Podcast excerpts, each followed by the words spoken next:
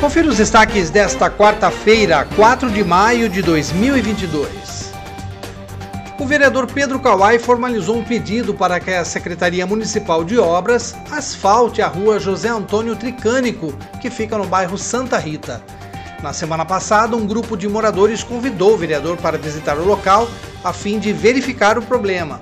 Segundo Kawai, a poeira é um enorme problema para os moradores que enfrentam problemas respiratórios além de terem que conviver com a sujeira que fica nas casas sempre que os veículos transitam pelo local. O pedido feito pelo vereador já foi enviado ao gabinete do prefeito através da indicação 1430-2022. E a Prefeitura de Piracicaba abriu hoje as inscrições para o concurso público para a contratação de 68 agentes comunitários de saúde.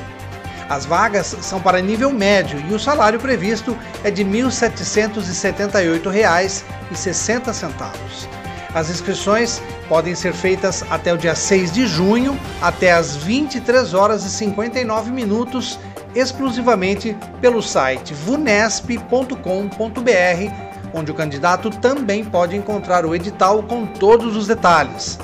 O pré-requisito para assumir o cargo é ter ensino médio completo e morar na área de abrangência da unidade de saúde da família em que pode assumir a função. Acompanhe os nossos podcasts pela Rádio Kawai, disponíveis no Facebook, Instagram, YouTube e no Spotify.